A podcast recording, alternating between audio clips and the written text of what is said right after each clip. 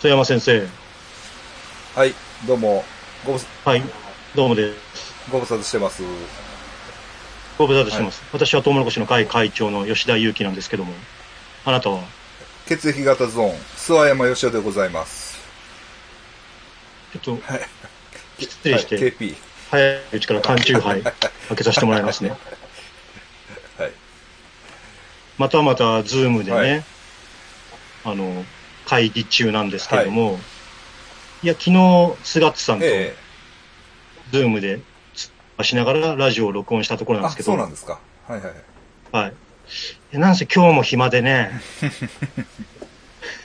やることがなくて、そうですね。僕もね、ちょ、ちょっと大きめの仕事があるんですけど、手につか、はい手につかないですよね。もうやらないといけないですけどね。いや、そうなんですよ。こちらも、細々とした仕事はちょっと前まであって、それは終わって、はまあネット記事1本書くとかね、え2、3本書くとか、そういうのは終わって、本当は本を1冊書かなきゃいけないんですけど、はまあ、手につかなくてね、そうなんですよね。まあ、興奮、大きな仕事はちょっと、ええ。はい。興奮状態ですよね、多分ね。あの、まあ、うん、いや興奮、そうですね。まあ、あと、なんかやっぱり、スマホの情報を見ちゃいえますからね。はいはい、そうですね。コロナ関係の情報を。そうですね。ええ僕もだから、あの、会、まあ、あとは、い、会長の奥さんとも結構やりとり、ちょこちょこしてますよ。チェーンメール流すのやめてくれません？すいません、すいません。あの、静岡日赤病院の、あれ、静岡日赤病院ないんですよ。あ、そうなん。え、でも、あそ違うかそれ俺ちゃうやろ。曽山先生のやつは違う。俺はね、あの、深呼吸のやつ。あ、そう、深呼吸して10秒を、そうそうそうそう。10秒止めてて、咳込むようならコロナってそうそういう。そうそうそうそう。あのね、あの、明らかに嘘ですからね。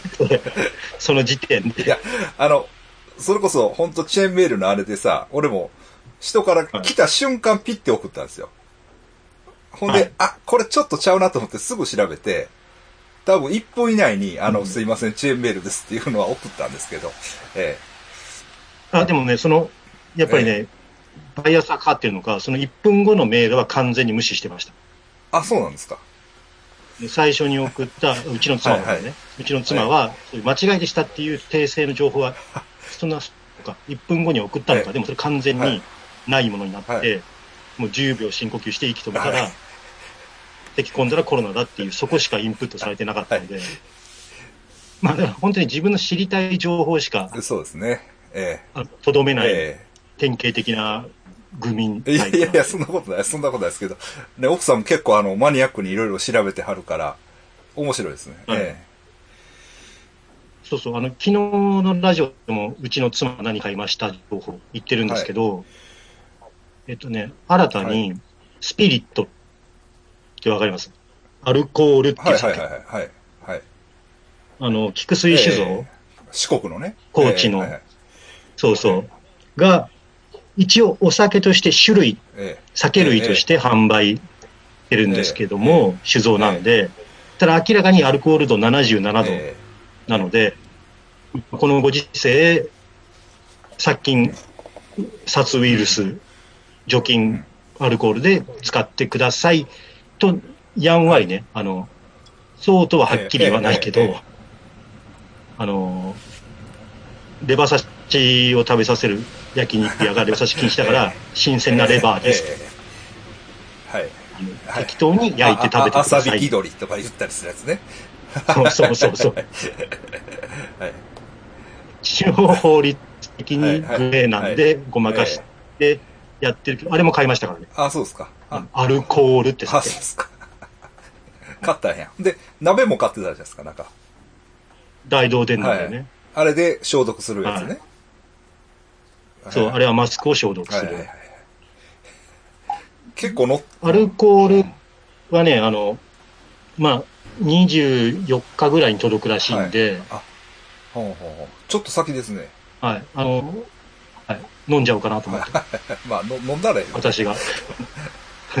飲んだらすげえ怒られると思うけど、でもまあ、すごい薄く割れば、えもちろん引用にも適してないわけじゃないと。えあの一応そう菊水酒造酒造さんも、すごく割ってくれれば、ほのかなレモンの香りを楽しめますってえ。そうなんや。はい。そうですね、YouTuber デビュー、え飲んでみたとかやえろうかなと。はいはいはいはい。えまあ YouTuber はまだ、まだお金、マネタイズできてないんですえけど、ままだ行ってない？そ1000人はもう取っていってるんですけど、あ、はい。ただ、動画をやってないんで、あ、視聴時間の方か。はいはいはい。あれ、8000時間？え、よ、4000分じゃないですか？あ、えーっと、なんか見られたらいいんですよね、あれは。何時間まあある程度はいそうですね。長い時間ね。まあ、ええ。まあうんそうですね、まあ、まあ、そう、まあ、本当やることがないんですよ。くだらないことしかしてないんですけどね。そちらはどうですか？あの、は有意義な一日を過ごしたいや、だから今日、今日だから会長からね、あのーはいラジオやらへんかって言って、LINE もらったじゃないですか。でも、その時ちょうど僕、朝、朝シャンして、朝シャン。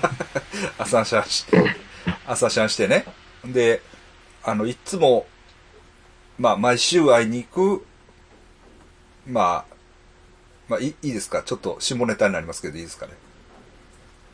え、あはい、どうぞ。まあんまりそうはいいう番組じゃないんですけどあ、、そうですかね。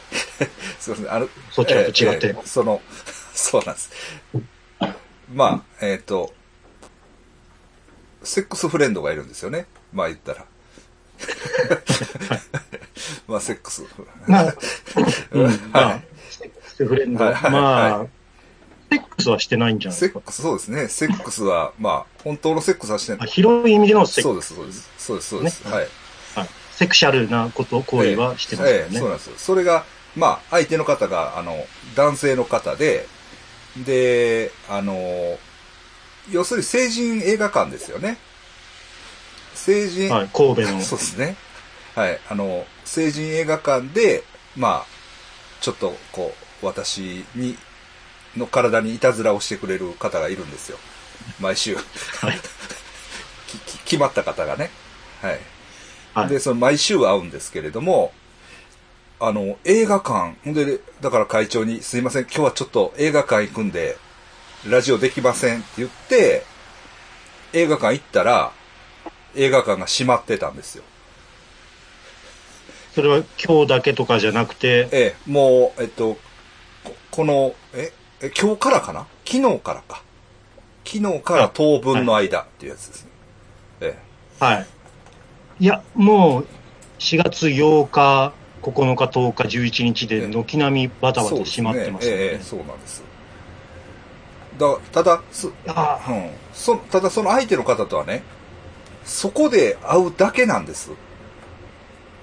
別に LINE とか交換してるわけではない。電話番号も交換してないし、その、はい一定の時間、まあ、大体この時間っていう時に行ったら、お互いいるっていうだけの、儚い関係なんですよね、すごい。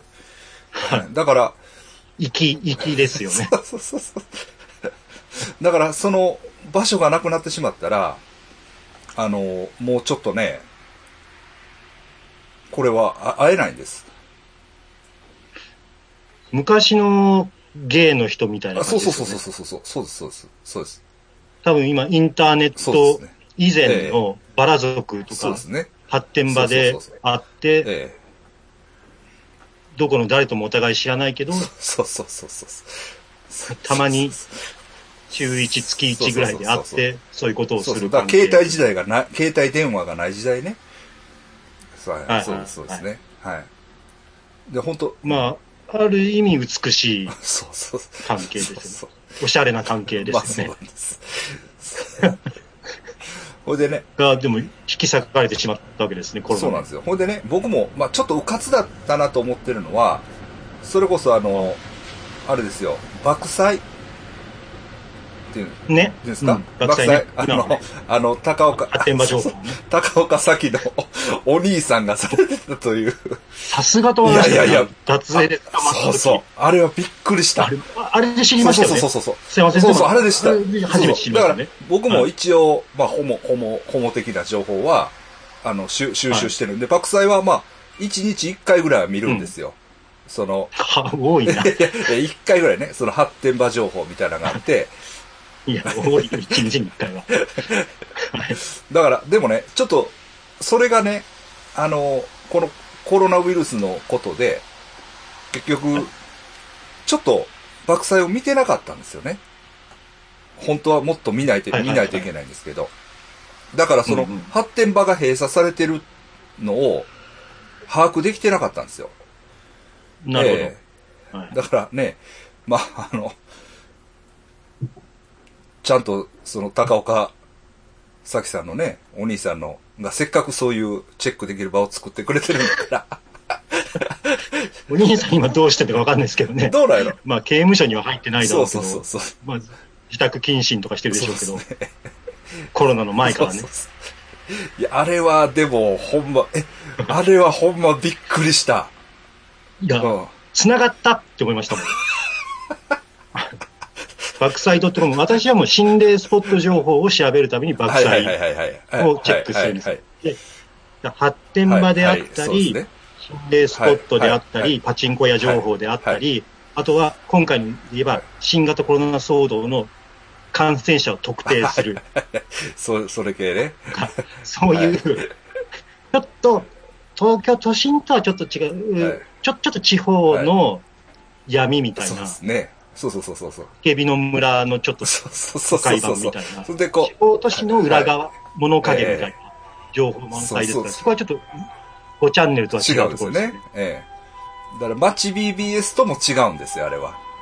違うんですよ。ね。そうそうそうほんまにあれだから、高岡さんのお兄さんって来た時、本当にこうもう、なるほどってこうね、あの、手のひらを拳で打つ はいはいはいっていう、なんか本当に、パズルのピースがポコッとはまったような気持ちよさがありましたね。はだって高岡早紀さんの元旦那さんは血液型大賞殿堂入りの方ですもんね。い。まあね、あの、保坂さんです。保坂さん。保坂さんね保坂直樹さん そうそうそうだから、やっぱすごいメンツが集まってきてますよ。ね。いやいや、集まってるわけじゃなくて、まあ、っていうか、はい高岡家がちょっとやばい家まあだってそうですねことですよね。。そうですね。まあ、こんな、いいね。そうそうそうそうそうそうそう。いやいや、そう、磁場がありますよね、本当にね。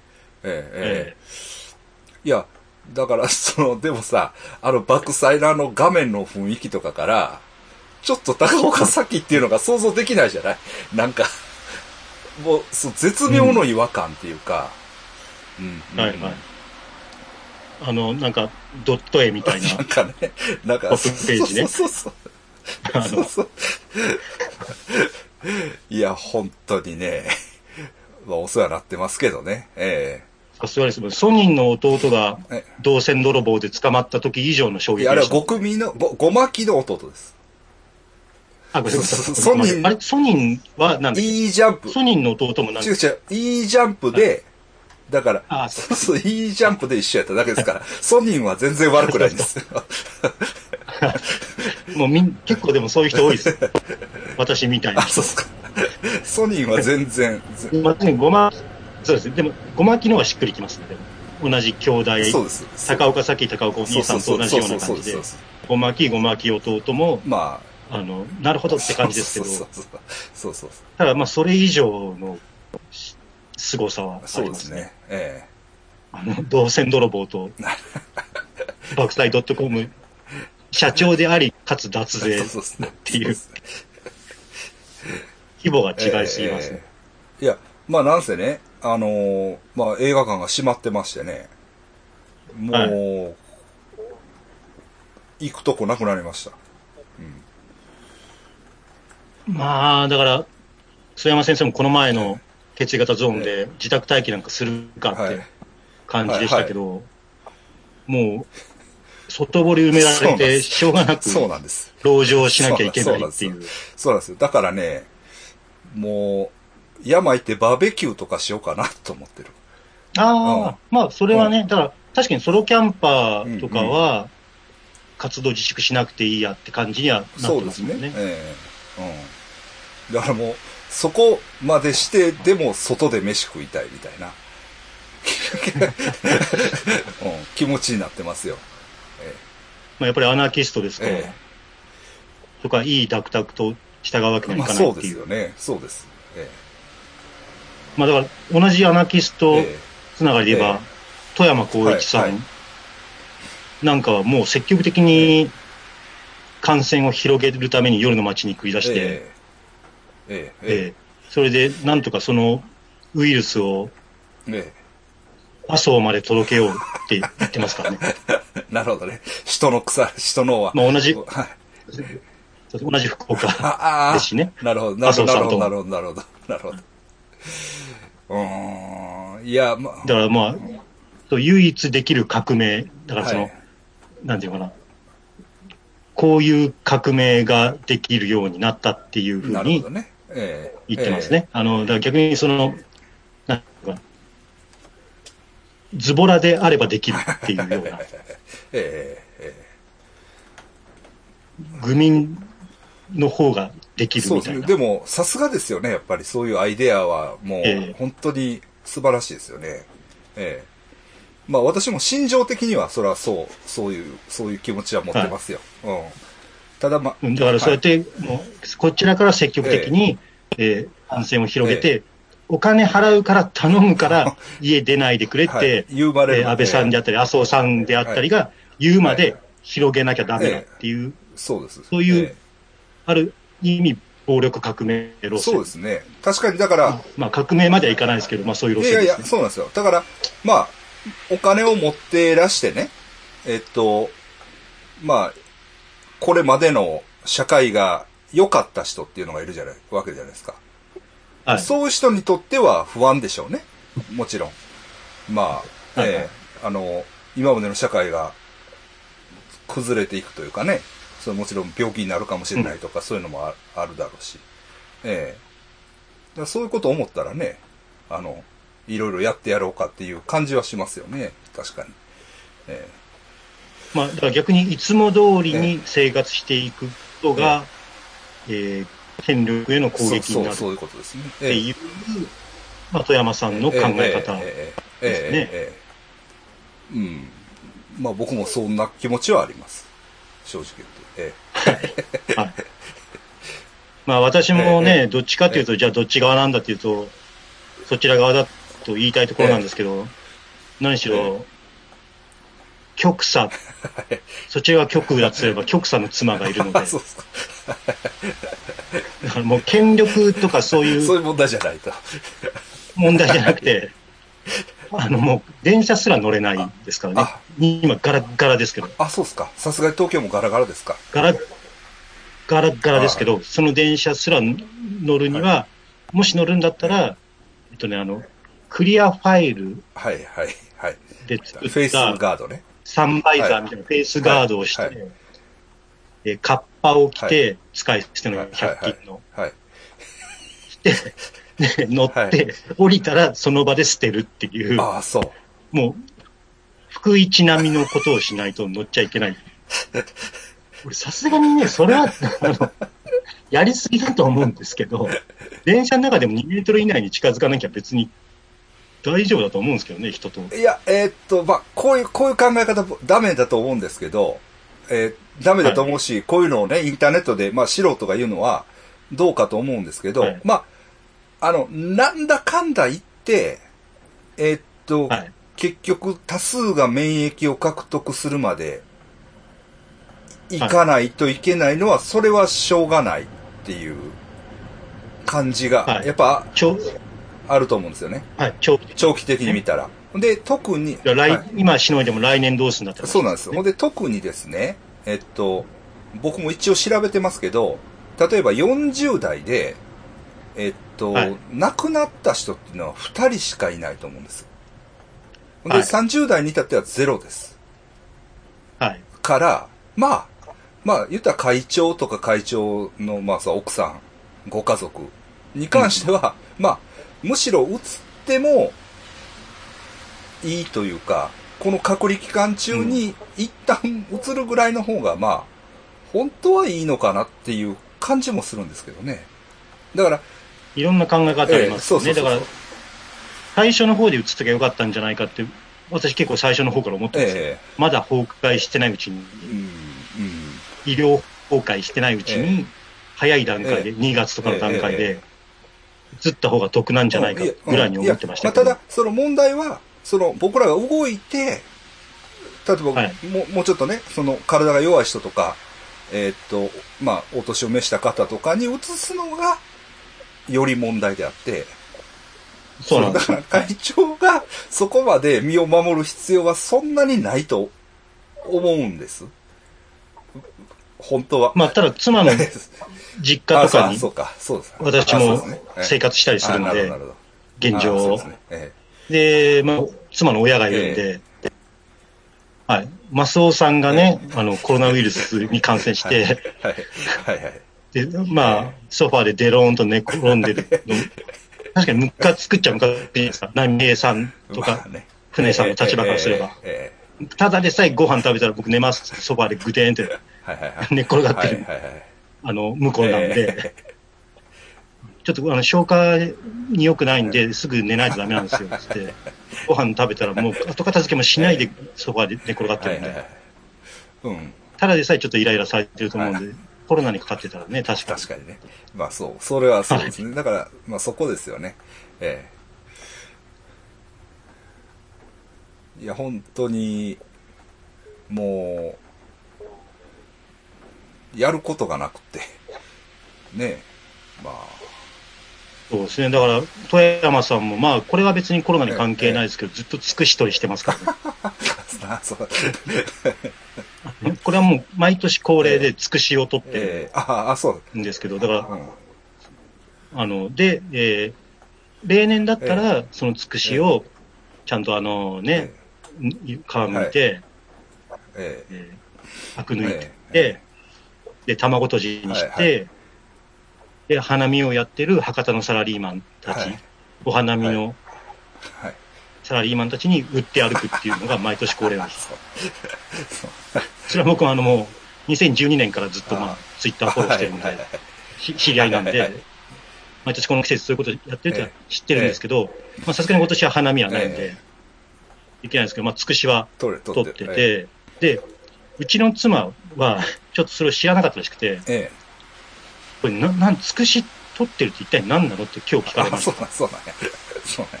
いや、それは毎年やってんだよはいはい。結構、その、つくし取りっていうのが何かの隠語だと思ったらしくて、ああ、なるほど、なるほど、なるほど、なるほど。テロ、テロ活動、はいはい。公安に対する攻撃とか。いや、違うんです。あの、本当に文字通りつくしを取ってるんです。ええそうやね、僕もタケノコでも掘りに行こうかな。ほんまに。ああ、今ちょうどね、ちょうど、もう、うん、まだ大丈夫かな。もう、そうですね、ギリはいはいギリくらいですね。ねまそっちは、もう結構ガラガラですか、街中は。あ、いや、それがね、兵庫県というか、神戸はちょっとまだのんきですね。あの、ああ飲食、確かにね。飲食店もまあ、やってるし、うん、し正直言って、うん。まあ、こういうこと言ったらまた攻撃材料になったらいけないですけど、はい。ソープランドはやってます。あ、ソープやってますよ。そうなんですよ。昨日話したんですけど、デリヘルはまだやってるんですよ、うあ、ちは。そうですか。あ、こそうですか。うん。ただ、ソープはどうなんだろう。まあ、チェックしてないですけど、ええ歌舞伎、あまあ、もともと歌舞伎町にはもうないから。ええなまあ、ただ、店舗型は多分、その別に、えっ、と、キャバクラとかも含めて、自粛傾向にあるんでそうなん、ですよね。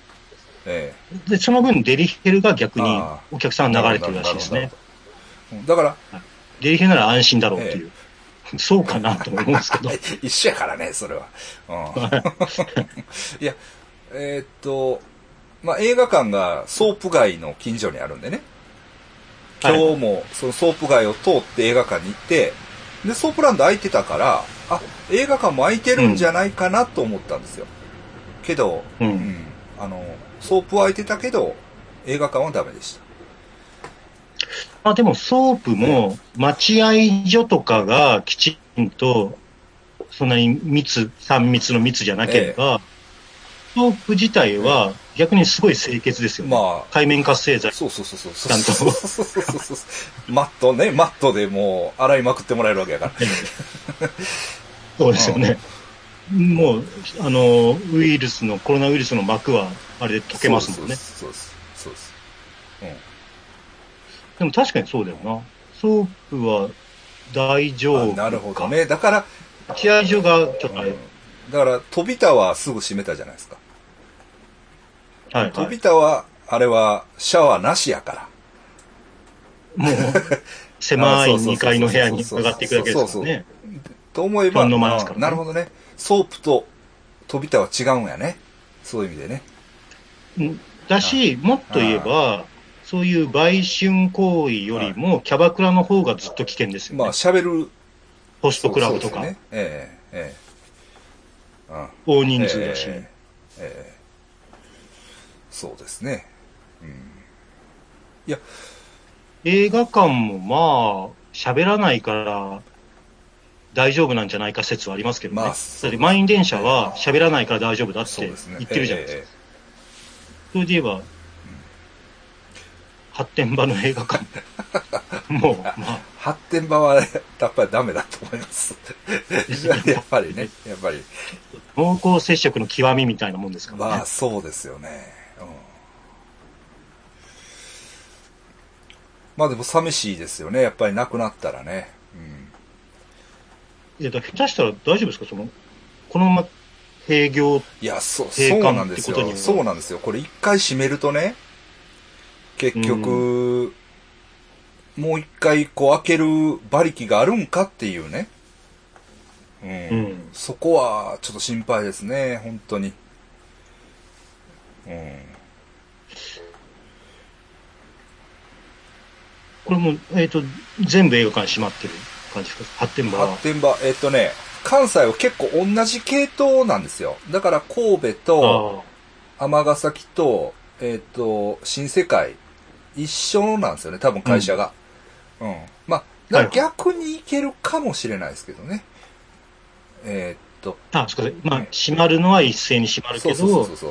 一応体力あるがというか。個人経営よりええええええそうなんです。うん。うん、で、一般、ロボットレストランも、うんあごめんなさい、ロボットレストランも閉まってるから、はで、なんか、一応、ただで箱貸しして、配信イベントができるあかもっていう話は、噂はあるんあ、あです。そうなんですか。え一瞬だけロボットレストランがツイートでそういうこと言っえて、あ、貸しますとか言って、配信イベントやりますとか言って、で、一瞬で消えたんです。そうですか。はいはい。だけど、それできんのかなっていう噂はあるんで、はい。それこそやりたいですね。この機会でしかロボットレストランで配信イベントええ見ないです。えでまさかあの森下社長が、いやもう、それこそ、カイジの、えはい。漫画のカイジの鷲津会長と、かはい、はい。あの、ロボットレストランとか、あの、マンボウとかですね、ええ。漫画喫茶マンボウだったりええ、ああ、はい。はい。もう？あの、あ、一緒なんですか？リンリンハウス、はい、の森下社長。割と日本最強の社長、カリスマ社長みたいな。え。が、まさか、ただで配信イベントをやらせてくれなんてことが、あるとはお 思わなかったんえで、だからそれやれたら、本当に、このコロナの、このタイミングでしかない奇跡のイベンえトができるんでやりたいなと思ってますけど。でも多分森下社長もそれはあの結構有名なバンドとかあ例えばまあそれこそ。なるほどね。ねある程度もテレビとかにも出てるようはいなでも会長やったら、まあ、一応いけるんじゃないですか。えいやいや規模が違うでしょ。レえベルが多分違います。もっと、もっと、なんかメジャー感があるというか、ですか。です。うん。え、いや、だそれこそ、もう、あれとかじゃないですか、あの、えっ、と、あの全然あの適当に言ってますけど、はいはい。もう、ヒカキンレベルとあか。あ、、そういう感じか。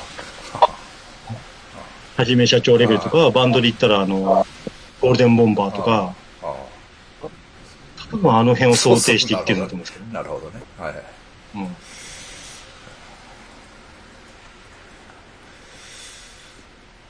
でも、東京、な、なんか、なんでそ、こんなに広がったんやろと思って。なんか、はうん。あの、ま、兵庫県はね、増えてますよ。あの、感染者増えてるんですけど、うんはい一応クラスター中心なんですよ。まあ、この前もあの、ああの、まあうん警察署の、あの、何？あ歓迎会とかね。はいとか、はあと、こし、経路が終える感じ。うん、とか、うんそうそう、市民病院でクラスター発生とか、そういう感じなんですよ。はい東京はもうわからないらしいじゃないですか。もう、えー、大部分わかそうんですよねね。わかる方が珍しいぐらいだと思うんですよね。となると、やっぱり、結局は満員電車とかそういうことですかね。いや、でしょうね。まあ、まあ、そりゃそうでしょうね。まあ、そういうのも含めて、とにかくわからないということですかね。はい。だから僕の、あの、もうん一応、Facebook の知り合いで一人感染された方が出ましたね。あ、ついに知り合いで出ました。そうそうそうまあ Facebook の知り合いで、実際会ったことない人ですけど、ええあの、うんはい。なんか言ってはりました。まあ、よくわかるんですよね。でも、確かに増えてるんですけど、爆発的な増え方じゃないじゃないですか。なんか数十人、あそうですとか10人、20人。えええなんか 意味わかんないですよねまあ、もちろん調べてるええ絶対量は少ないからっていうのは、もちろんあるでしょうとはいえ死者自体が増えてないのはえ確かに。まあそうなんですね。えええうん。えだから、まあ日本はやっぱりちょっとなんか、ちょっとおかしいなっていう感じはあるみたいですね。いろいろありますもんね。BCG とまあかね。言われてますけどね。ねええ BCG とか靴を脱ぐからやとかね。あまあね。それは日本全体が。えええまあ、あれ？津山先生は BCG 打ってる人ですか？えまあ年代的には売ってるはずですよね。はい。ええいやいや、うちの母親は別にそのワクチンどうのこうのとかないんで、僕は売ってると思います。ええはい。会長売ってます？よね。そう、だからそれで、あ、やべえ、俺打ってないわと思ったんですけど、小学校2年生の時はいに、ツベルクリン注射して、で、陽性反応で、だから BCG 打たなくて、あ、あ、俺だけラッキーだなっていう記憶がありありとあるんあですよ。、そうなんや。だから俺打ってないなと思ったんですけど、でもよく調べてみたら怖かったから、あの、それは、あの、記憶のない乳幼児のそうそうですね。ええ2歳とかええ1歳の時に1回ええそうそう打つんですね。そうそうそう。そう。あのじゃないとツベルクリン反応が陽性になるわけないらしいんです。もしくは結核に本当にかかってるから。ええああ、あ子供の頃ああ、なるほど、なるほど。あんだからあの、生徳的に生まれつき持ってることはないので、えええだから、打ってるえんですね。そうそういうことですね。赤ん坊の時に。はいはいまあ、ハンコの跡がないんで、うん僕もない、ないんですけど。打ってないもんだと。はい。でもあれでね、ちょっとまた、なんかオカルト的な記事書きたいなと思ったんですけど、はいはいはい。ちょっと、え成婚みたいじゃないですか。ああ、スティグマみたいな。ええあれがね、ええ。コロナウイルスにかからないっていうの、なんかちょっとオカルチック。そうですね。なんかガッてこう、袖をまくり上げられて、大丈夫みたいなね。9個の針の跡が2つある。そうそう。そうそう。結構、あの、ダサいものの象徴だったけど、ここに来てそう。、ですね。かっこいい感じだと思いますええええええうん。でも本当ね、どう対処していいかわからないですよ。本当に。うん。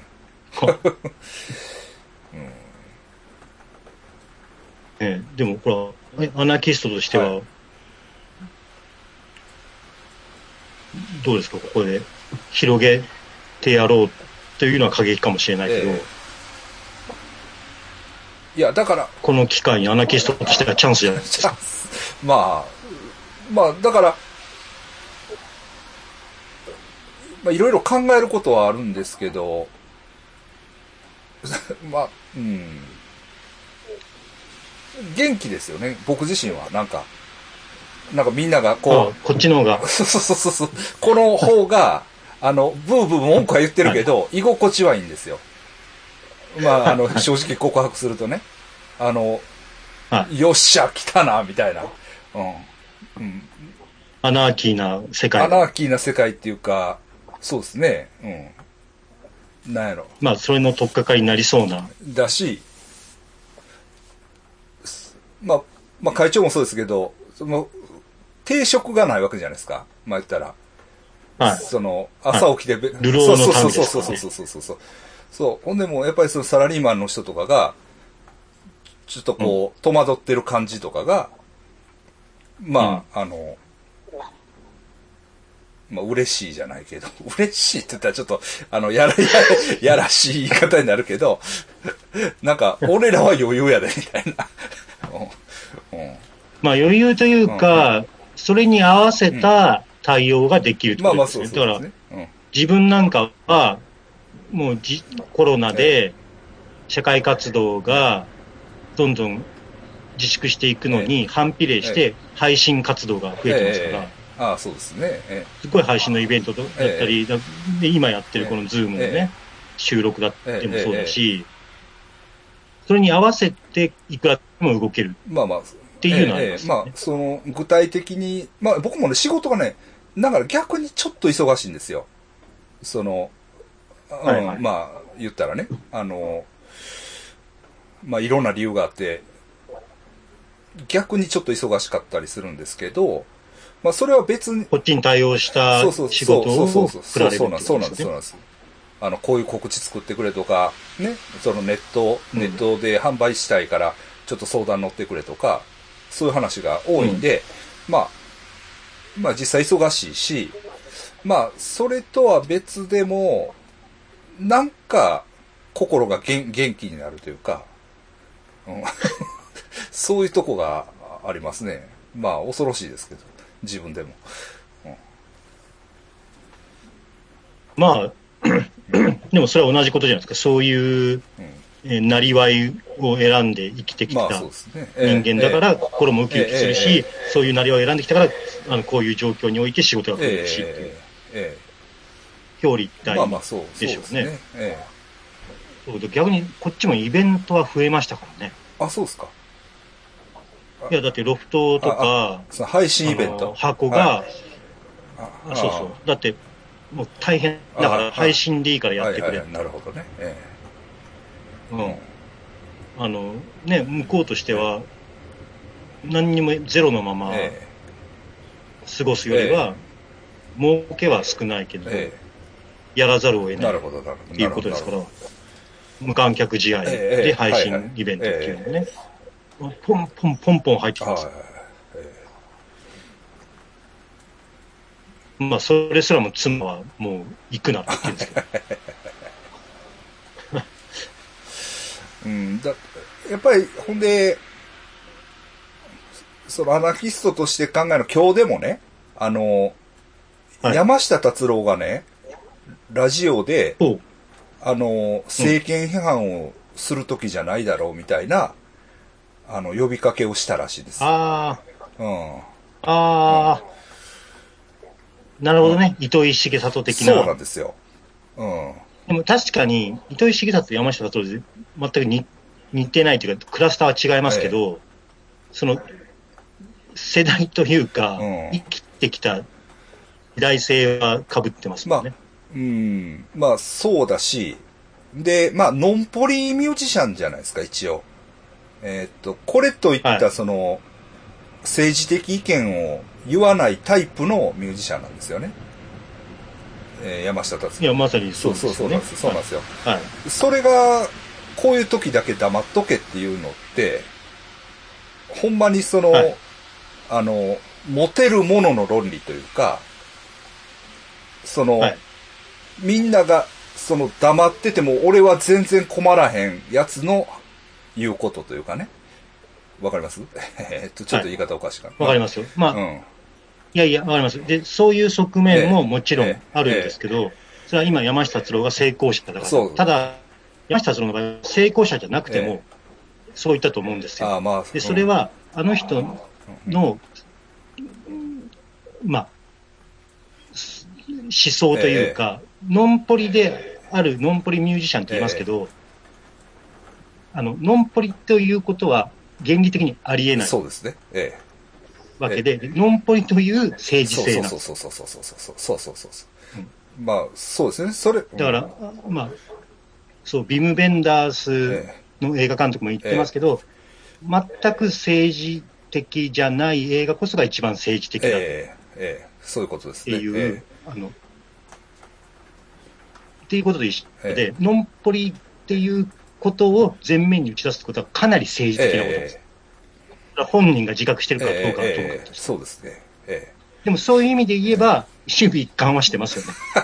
今考えが、考えるなっていうえ、えでもね、政治色を打ちえ出す。でも、それを、どういうんですかね、まあ、わざわざここで言うっていうのが、ちょっと恐ろしいなと思って、あの、はい。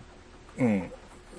そそのノンポリだったらノンポリのまま何も言わないまま行くんじゃなくて、まあ黙っとけっていう話を、今わざわざラジオでするっていうのはね、えあだから、それこそまさに今、私が言ったことなんですか、そのノンポリという政治色、ノンポリということこそ、その政治的という政治的立場なので、平時であったり、あるいはもっと、もうちょっと緩い感じのと災害時だったら言わないけど、あの、今みたえいな本当に本当に危機感を感じて。世界中を巻き込んだ。え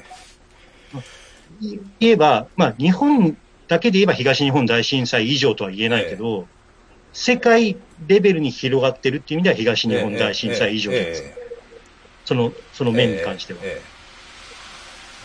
だから、こういう東日本大震災以上レベルになってくると、もう、え伊藤石木里も山下達郎も、そうえいうえ。立場をもうちょっと出さざるを得ないというか、出すべきだって思ってやってるんでしょうね。え別に自分の利益だから出したいとかじゃなくて、ええ。これは出さなきゃいけないっていう、うん。そういうノンポリであれっていなるう、ほどね。